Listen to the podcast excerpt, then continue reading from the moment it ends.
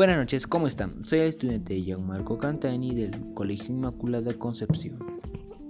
Bueno, el día de hoy hablaremos sobre la contaminación del aire en las ciudades, las cuales están con el aire contaminado para la salud, la cual es generada por las empresas o fábricas que utilizan el combustible fósil, ya que es el principal contaminante del aire. Bueno, también es utilizado por los transportistas, ya que transitan por algunas zonas rurales y contaminan el aire.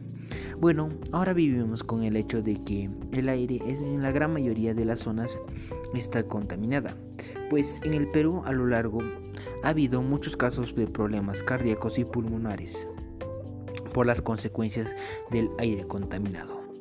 Ha sido un factor importante en los cuadros de enfermedades y esto representa que hay un grave riesgo en las zonas y poblaciones con mayor proporción de, de gente.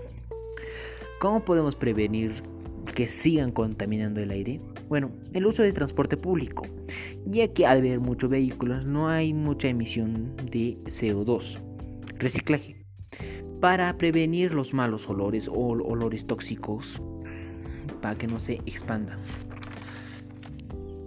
Tener plantas, porque las plantas realizan la fotosíntesis mediante oxígenos que entran contaminados o tóxicos y puede salir un aire limpio para respirar.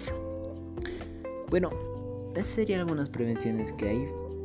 Bueno, hay que prevenir desde ahora para evitar las desgracias en el futuro. Cuídense.